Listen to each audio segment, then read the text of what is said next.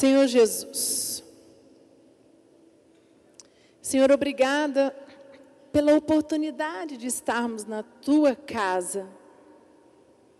Senhor, tu és um Deus maravilhoso. E nesta noite nós viemos aqui não para bater um ponto, para cumprir uma rotina, mas nós viemos para receber uma palavra, viemos para sair daqui renovados, cheios de esperança e de fé. Fala conosco aos nossos corações, em nome de Jesus. Amém. Amém, igreja? Glória a Deus. Queridos, eu quero falar com você nessa noite sobre perseverar. Perseverar. Algo tão importante na vida de um cristão. Porque, queridos, se nós não sabemos perseverar, se nós não entendermos o que é a perseverança, nós estamos fadados ao fracasso. Nós não vamos alcançar o que é de direito nosso. Infelizmente, nós temos que entender que a vida cristã é de um homem e de uma mulher que persevera. E existe um conceito de que você se converte, você aceita Jesus começa uma nova história na sua vida, só que você acha que tudo vai acontecer da noite para o dia. Quem, quem concorda comigo, levanta a mão. Quem conhece pessoas que estão aqui, que já participaram da igreja, que já estiveram com vocês e que não estão aqui hoje porque não conseguiram perseverar. Porque tinha uma expectativa e a expectativa não foi suprida. A gente fala muito no coach que é a expectativa irreal. Você tem uma expectativa e faz com que essa expectativa ela se torne irreal. É você, exemplo, você vai casar e aí você faz aquele, né? Vou casar com o homem dos meus sonhos. Das 50 qualidades que eu sonhei para o meu esposo, encontrei nele 49. Então eu vou casar com ele. E aí você tem um ideal daquele homem perfeito, daquele homem carinhoso, daquele homem que vai fazer todas as suas vontades, ou da mulher, né? O homem também acha, ora e acha, agora achei a varoa. Das 50 qualidades que eu desejo, ela tem 49 e meia. Aí se casam. Passa-se dois anos, ela começa a descobrir que não é bem assim. Eles descobrem que aquelas 49 qualidades, 49 e meia qualidades, não é fácil de se ter. Passam-se mais três anos, aquele casal não está mais junto, aquele casal se separou, não tiveram paciência, perseverança em permanecer firmes. E a vida de um cristão é aprender a perseverar. Eu quero montar uma série de palavras sobre perseverança. Nós temos tantos exemplos na Bíblia de homens e mulheres que, por causa da perseverança, conquistaram aquilo que Deus tinha para elas. Abre sua Bíblia comigo em Tiago 1, 4. Primeiro versículo que eu quero abrir essa noite, Tiago 1,4, quando diz: Ora, a perseverança deve ter ação completa, para que sejais perfeitos e íntegros, em nada deficientes. Olha isso. A perseverança deve ter ação completa. Queridos, Jesus, ele nos disse: no mundo tereis aflições. Ele disse que eu e você teríamos aflições, teríamos problemas, mas ele disse: tem de bom ânimo, eu venci o mundo. O que ele está dizendo aqui? Confia. E, e a, a perseverar, só persevera quem confia. E eu quero começar hoje, o primeiro exemplo que eu quero dar para você de algumas semanas aí, quando eu estiver na Ceilândia, uma terça sim, uma terça não. Temos o exemplo de Gideão, eu quero falar sobre Gideão hoje. Gideão e os soldados israelitas, eles estavam, tinham passado a noite perseguindo os midianitas e seus aliados por 32 quilômetros. Gideão chegou ao Jordão e o atravessou.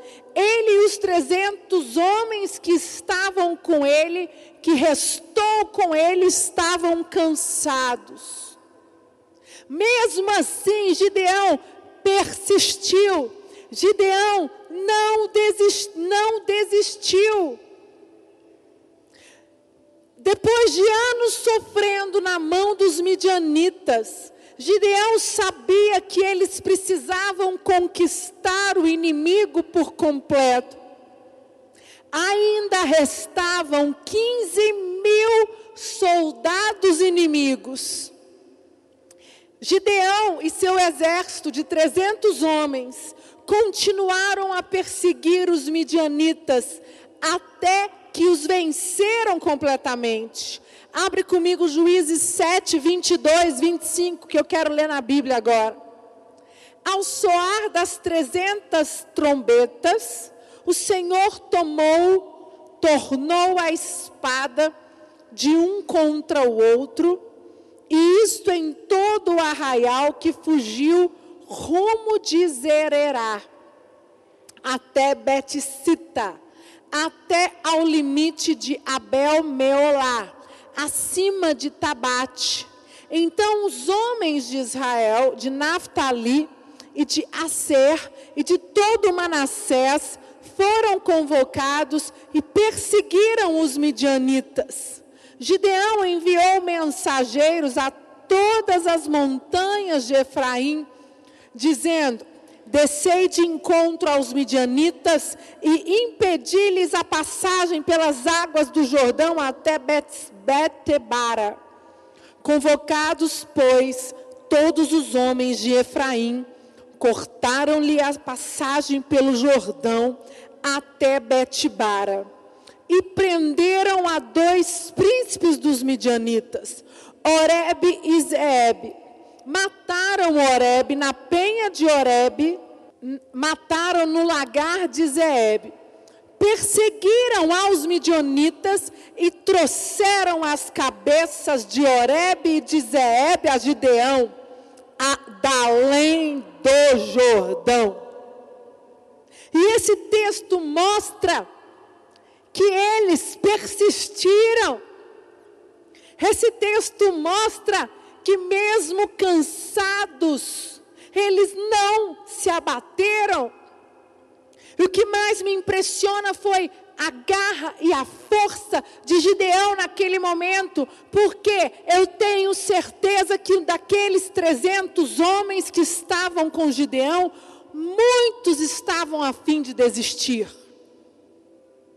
Com certeza, mas a força de um líder, a força de quem estava à frente, foi sobrenatural, foi importante. E o que eu quero dizer para você nesta noite é: você quer ganhar a sua família para Jesus? Você tem alvos pessoais, mas você ainda não é um homem de fibra, uma mulher de fibra. Você não está disposto a permanecer, não importa quanto tempo vai durar.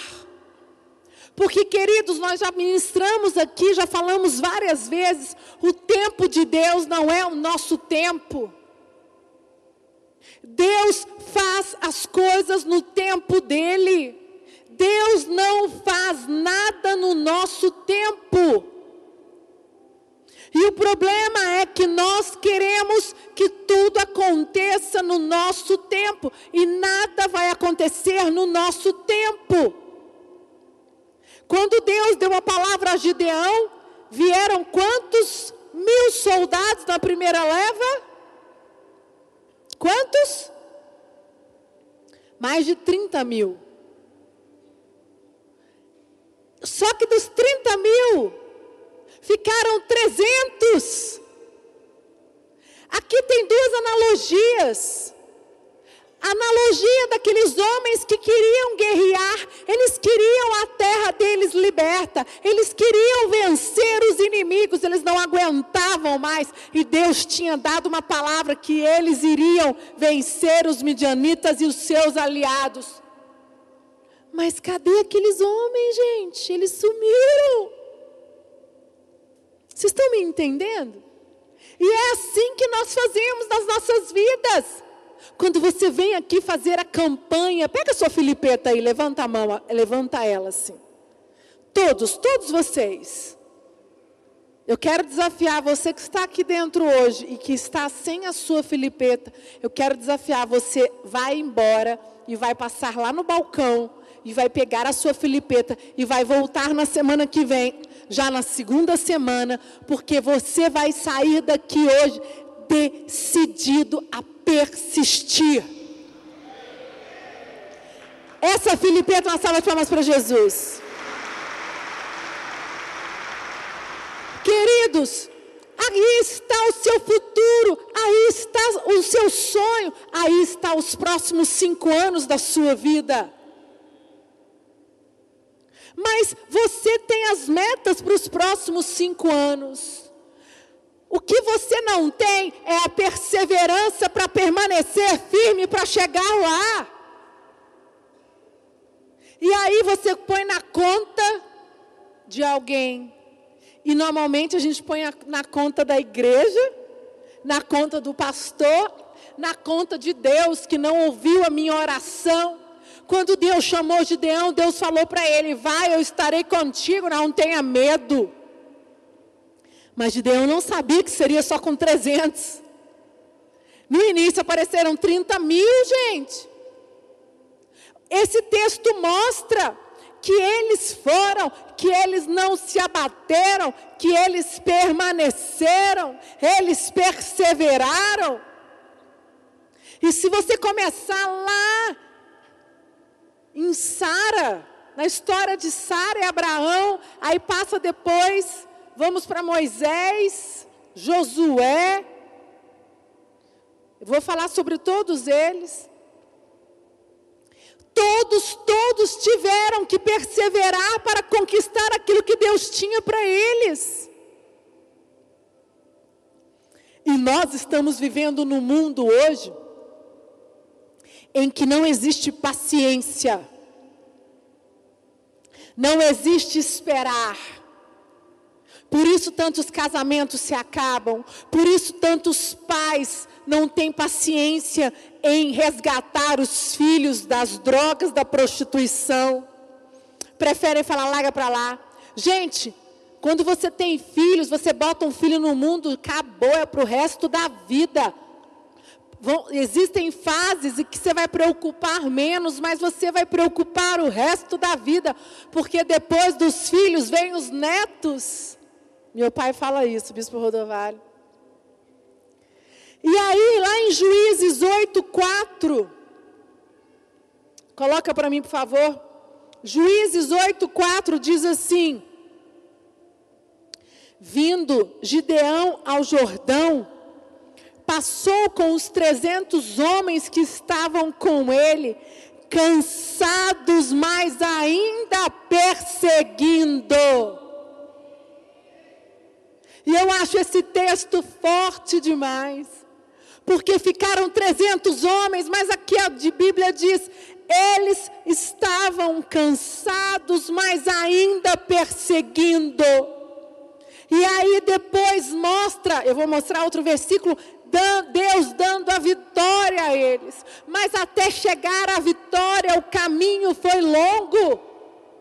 O caminho foi difícil, o caminho foi tortuoso. Agora eu quero fazer uma pergunta para você. Qual é a área da sua vida que você ainda não alcançou a vitória? Você não vai me responder. Você agora sozinho. É sua vida profissional? Sua vida sentimental? É o seu casamento? São as suas finanças? É o seu ministério que não rompeu como você gostaria? É as suas emoções que ainda não romperam como você gostaria? É a sua saúde que ainda está debilitada e você ainda não conquistou aquilo que Deus tem para você, você ainda não conseguiu restaurar? O que é que você não conseguiu ainda?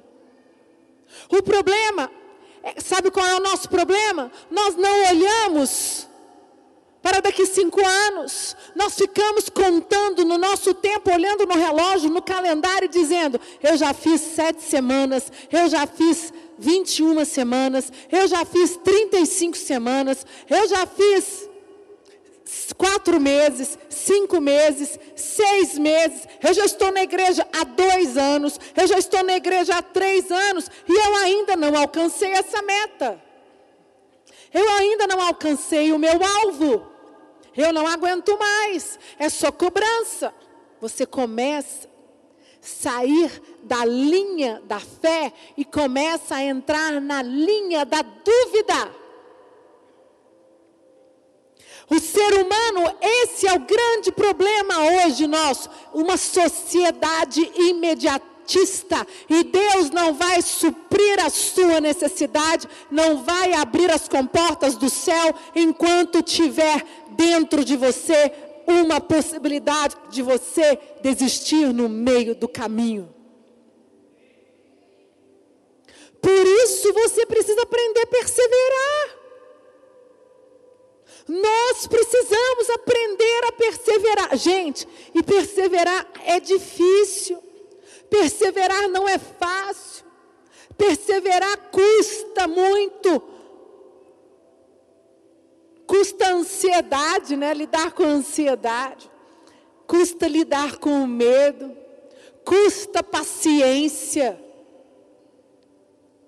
Mas o que Deus quer falar com você nesta noite é que Ele está olhando para você, Ele liberou a palavra sobre a sua vida, mas você não tem a persistência e a perseverança de Gideão.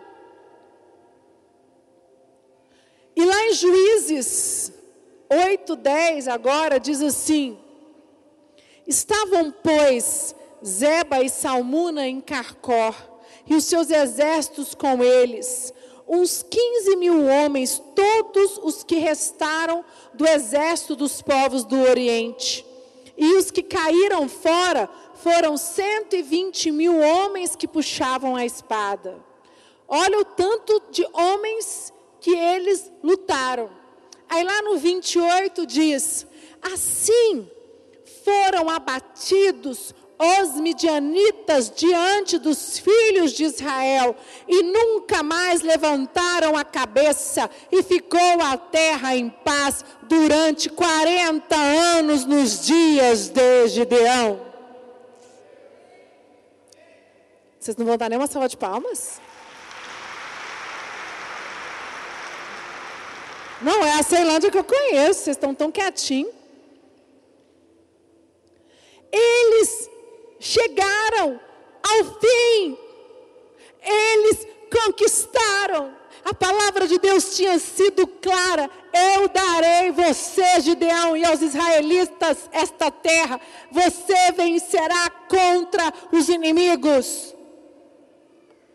E lá no versículo diz: Eles estavam cansados, e quem aqui se encontra cansado no dia de hoje? Quem aqui tem alvos e metas que ainda não foram alcançados, e você já disse assim para Deus: Eu estou cansado, Senhor. Sabe, hoje você precisa abrir o seu coração e dizer a verdade para Deus. Falar, Senhor, eu estou cansado, eu estou já há dois, três anos, eu não consigo enxergar o que falta, eu não tenho tido paciência, eu não tenho conseguido enxergar aonde ainda eu não consegui ajustar, o que falta, a minha perseverança, ela está fraca, eu, eu quero muito aquele emprego, mas você desistiu de perseverar. Aí agora, em vez de você se correr atrás do tempo perdido, de você se atualizar, de você se capacitar para conquistar aquele emprego que você queria, não, você só murmura e só reclama. É, e é assim que nós fazemos. Sabe? Nós todos temos lutas difíceis também enfrentamos inimigos como Gideão enfrentou. Mas, queridos, a palavra de Deus foi clara que Ele nos daria tudo que é direito nosso. A palavra, Jesus veio para te dar uma segunda chance, para nos dar uma segunda chance, para nos fazer completo, para nós alcançarmos aquilo que é direito nosso. E quem não alcança é porque não está disposto a permanecer, a perseverar. Sabe quais são as áreas da sua vida que você ainda não percebe, que você ainda não conquistou, que você não venceu? São seus familiares. Você ainda não conquistou os seus familiares para Jesus. Ok. E por que que você parou de orar por eles? Por que, que você parou de ser luz? Você só diz: Deus não me deu a oportunidade de levar a palavra de Deus aos meus familiares. Querido, tem familiares que vão levar 10, 15 anos. Eu conheço uma pastora lá do Mato Grosso do Sul, que ela está na igreja há 20 anos o seu esposo ainda não é evangélico, vocês sabiam disso? E ela já se tornou pastora. E eu conversei com ela agora em junho e ela falou: Eu não desisto, bispa, eu vou esperar o tanto que for. O meu marido já é muito mais cristão do que muita gente, ele só não sabe. Mas eu estou feliz. Eu nunca, ela estava feliz, ela estava alegre, ela declarava, ela falou: Eu oro todos os dias, eu, eu, eu, nada me abala. Não é isso. Eu já falei, ele, eu vou ver o meu marido prostrado no altar. Gente, 20 anos é muita coisa. E ela permaneceu, ela está perseverando. A pergunta é: Quanto tempo você não aguenta se Deus não responde uma oração sua? A sua equipe não cresce, a sua célula esvazia, você já quer largar para lá no primeiro um ano de igreja.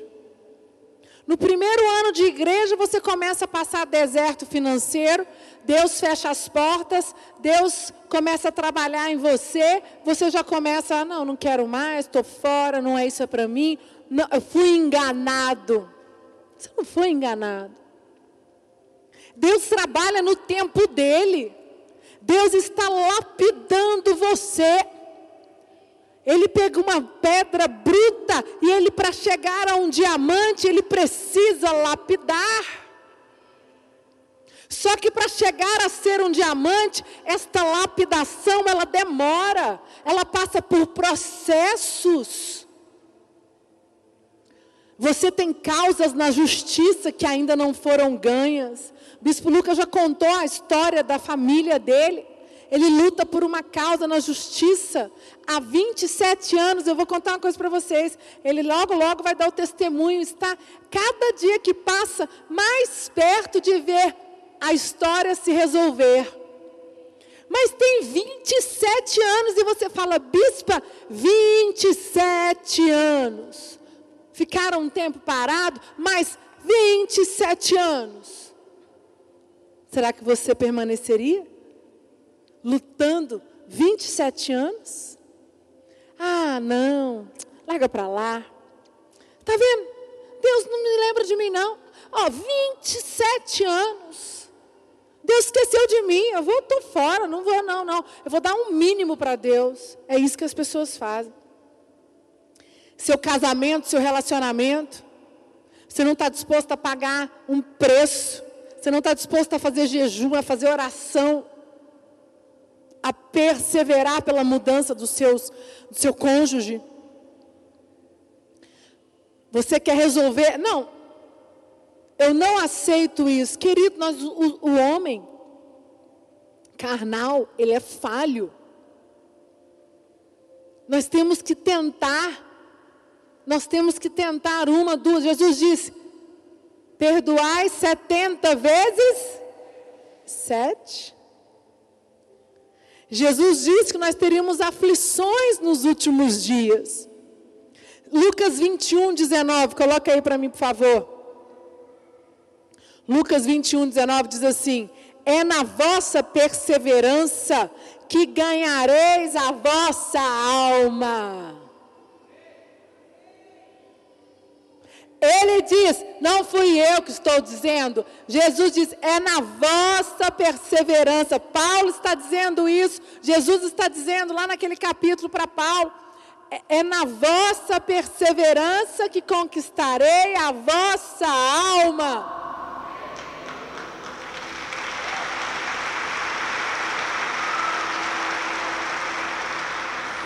como é que você vai ganhar algo alguém? Como é que você vai conquistar seu relacionamento no casamento, as finanças, se você não consegue perseverar? Como é que você quer ganhar dinheiro, abrir empresas, se você na primeira. O bispo Lucas fala uma coisa, tem, nós temos alguns amigos que são empresários, empreendedores, e ele fala: se você quer ser empresário empreendedor, você tem que saber que existe um risco. E você pode sim perder dinheiro, faz parte de um empresário, de um empreendedor. Aí você vai, perde uma grana, você investe no negócio 10 mil, deu errado, você se frustra, fala nunca mais. Então você não podia ter orado para ser um empreendedor. Porque isso faz parte. Ai, Deus não me abençoou. Não tem nada a ver, gente. O momento a oportunidade pode ter não sido oportuna, mas o que você precisa ser mais forte. Você precisa falar assim: não é porque eu perdi esse dinheiro, não é porque meu casamento acabou, não é porque os meus filhos ainda não voltaram, não é porque eu não conquistei ainda aqueles alvos que eu vou me afastar do altar, que eu vou desistir. Se Deus é comigo, não há quem é contra mim.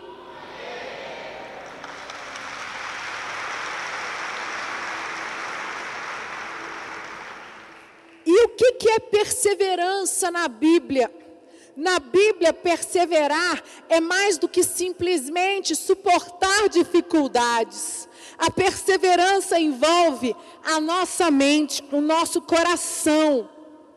A perseverança envolve como você encara as dificuldades. A perseverança tem a ver com como você encara os problemas.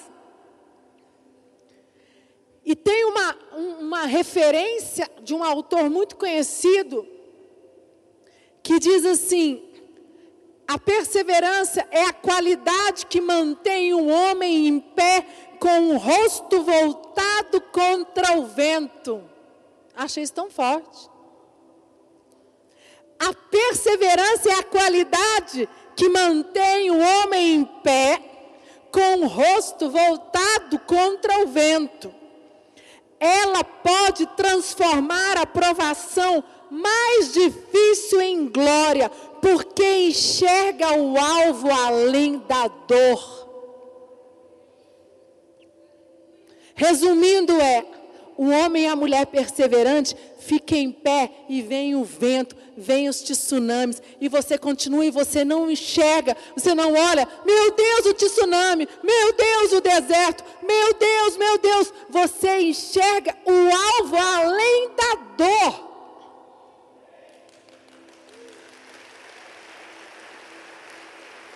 Sabe por que, que muitos não alcançaram ainda os seus sonhos? Porque eles só enxergam a dor. Porque eles só enxergam os problemas. Eles estão olhando ainda para os ventos fortes, para os tsunamis, para os desertos, para as dificuldades. Os olhos deles estão focados nos problemas.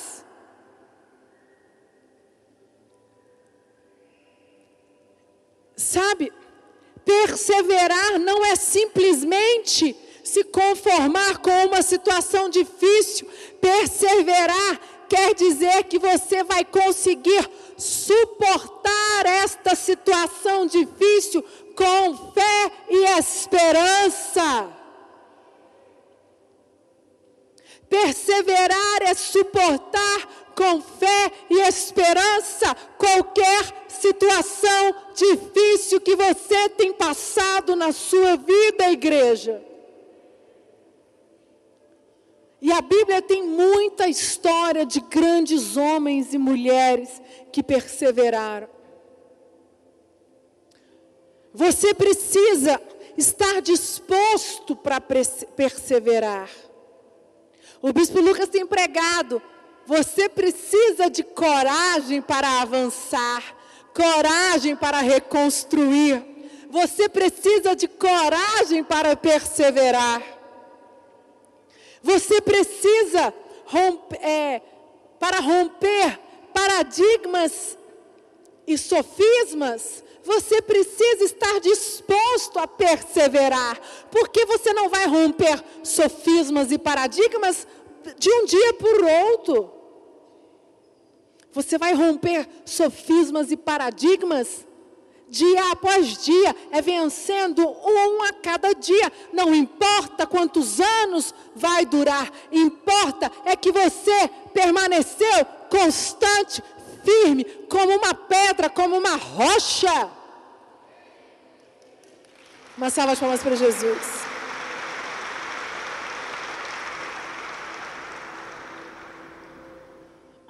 Eu quero falar algo rapidamente que é importante no processo da perseverança, que é o amor. Sabia? Amar. 1 Coríntios 13, 4, 8 diz: O amor é paciente, o amor é benigno, o amor não arde, em ciúmes, o amor não se ufana, o amor não se ensoberbece, o amor não se conduz inconvenientemente, o amor não procura seus interesses, o amor não exagera, o amor não ressente do mal, não alegra com a justiça, mas regozija-se com a verdade. O amor tudo sofre, tudo crê, tudo espera, tudo suporta. O amor jamais acaba. Mas havendo profecias, desaparecerão. Havendo línguas, cessarão. Havendo ciência, passará. E esse texto é um texto fantástico que o apóstolo Paulo fala. O amor o amor é suportar, o amor é paciente, o amor é benigno. E a minha pergunta que eu tenho para você nessa noite: você tem perseverado? Como você está diante dos seus alvos?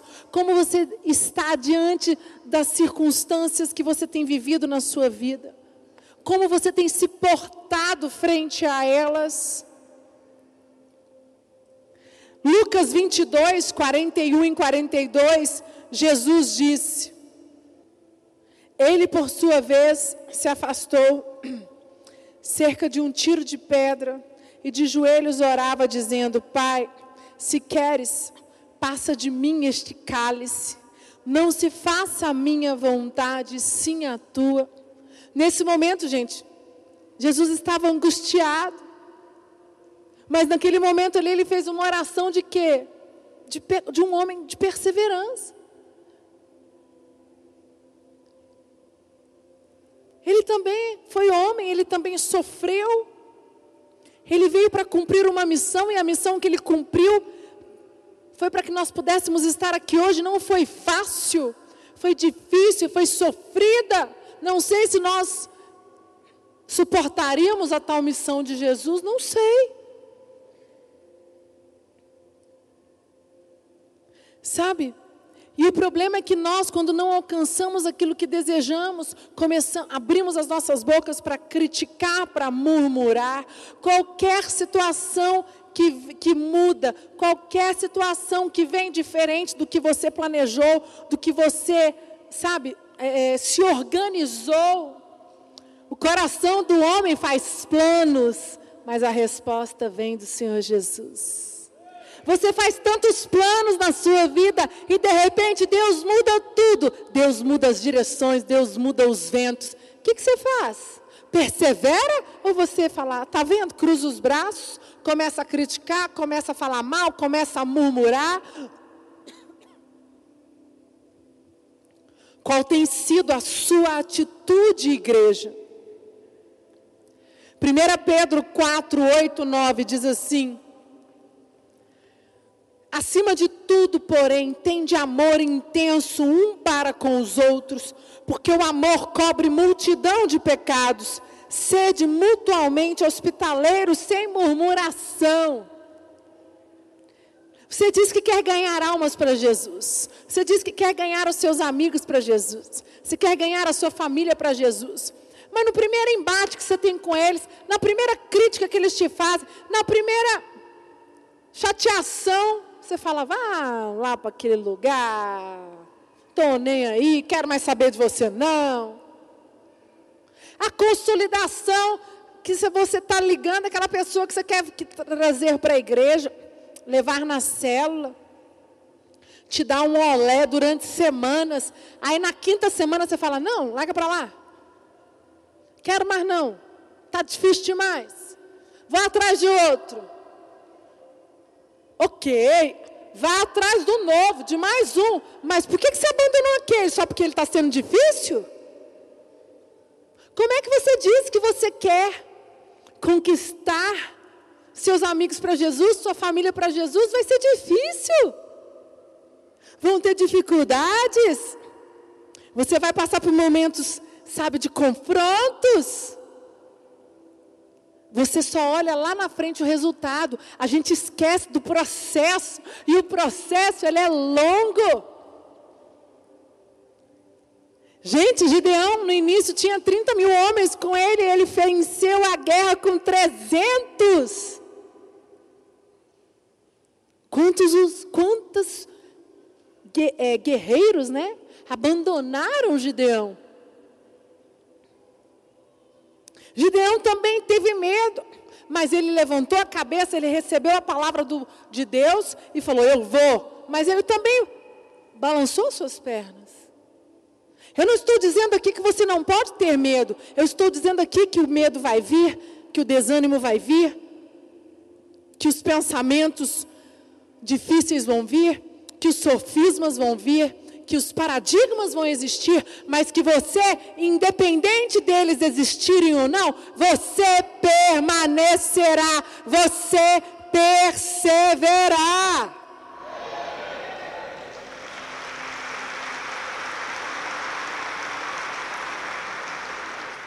Você perseverar. Você, a minha mãe fala uma coisa, Bispo Lúcia, pra minha, na criação dos meus filhos. Às vezes os meus filhos eles são insistentes, querem uma coisa.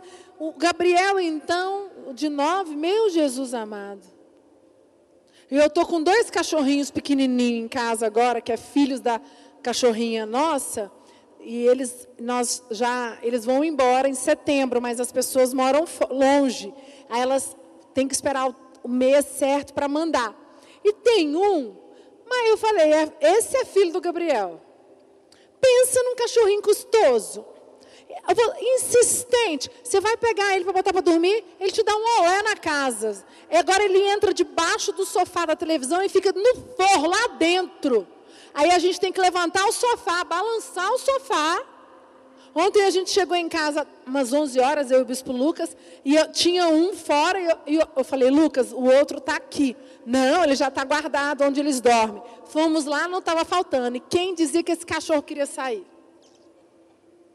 Ficamos acho que uns 20 minutos tentando tirar o tal do cachorrinho. Ô cachorrinho, persistente ele. igual criança. O Gabriel, meu filho, quando quer uma coisa, ele quer ir no jogo do Flamengo sábado contra o Havaí, agora que vai ter. E eu falei para ele: eu não consigo te levar nesse sábado. Nós temos clínica da visão, nós temos evento. Esse sábado não dá. Quando dá, eu te levo. E ele, olha, ele está falando isso comigo já tem. Ele falou domingo, ele falou segunda, ele falou hoje de manhã, indo para a escola, ele deixou uma mensagem. Eu não levei eles, mas ele deixou uma mensagem. Chegou da escola à noite, ele já falou três vezes. E o jogo? E eu falei, eu já falei para você que não dá. Não, mas pensa direito. Amanhã ele vai, eu vou levar eles na escola, ele vai me pedir, e na hora de buscar ele também vai pedir. Ele está tá tentando, gente.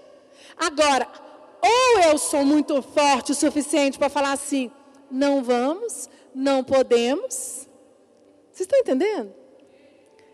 Preciso, ele, ele não está errado. Ele vai ser um homem um líder nato, porque ele não desiste e ele está certo. Agora, nessa condição, eu também tenho que ser mais forte do que ele e falar: se isso dá para fazer, não. E falar não cem vezes se for preciso.